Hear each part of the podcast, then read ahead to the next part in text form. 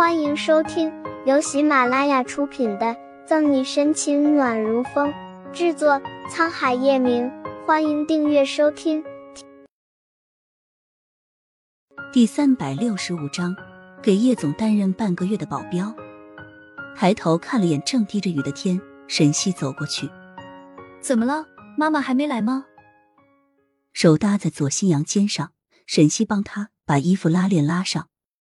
坐着发呆的左新阳听见沈西的声音，面色一喜：“阿姨，走吧，快要下雨了，我送你回家。”沈西牵起左新阳：“嗯，好的。”露出小虎牙，左新阳略起笑：“宝宝，阿姨也牵着你好不好？”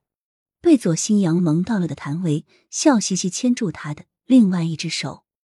向来排斥外人接触的左新阳下意识想挣脱开，但想了想还是忍住了，杨笑点点头。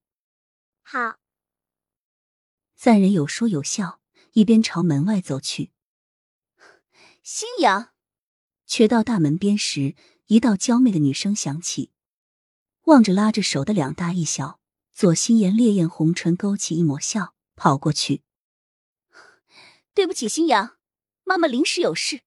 来晚了，看见左心言、左心阳松开沈西和谭维的手，适才笑得开心的小脸回到之前的漠然。没事，蹲下抱去左心阳，左心言才看向沈西。沈队长来幼儿园是，警局安排我过来做普法宣传，正好遇到左小少爷。这样啊，左心言了然的点点头。前几天，沈队长在明珠国际幼儿园救孩子的事，我也听说了。沈队长真的是个好警察。沈西没有因为夸赞得意忘形，神色没变。左小姐言重了，那都是我该做的。沈队长谦虚了，谢谢沈队长对新阳的照顾。如果没什么事的话，我们先走了。沈队长再会。抱着左新阳。左心言端庄有礼的对沈西答谢：“没事。”看着左新阳，沈西略带不舍。每一次看见这个小包子，沈西都有种奇妙的感觉。至于是什么感觉，他也说不清楚。没有多聊，左心言抱着左新阳上了车，望着消失在街角的车，沈西眉头皱得更深。他忘记告诉左心言，左新阳膝盖受伤了。来。算了算了，那是人家的孩子，他会发现的。深深吐了口浊气，沈西上了警车。普法宣传进行了几天，终于接近尾声，每一场都获得了赞赏。最后一次在下城大学结束，沈西拖着疲惫的身体去地下停车场开车，却在看见倚靠在车旁边帅气的男人时吓了一跳。你怎么来了？当然是来接你。昨天晚上和你说的是忘记了。双手插兜，叶晨玉挑眉，沈西疑惑：昨天晚上的什么事？昨晚回到盛世庄园，沈西洗澡了就睡觉。等他睡得迷迷糊糊时，叶晨玉才回来，好像是在他耳边说了什么，只是因为他太困，没有注意去听。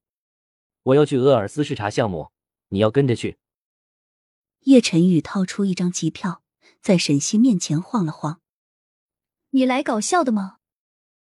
翻了个白眼，沈西懒得理会叶晨玉，把票揣回兜里。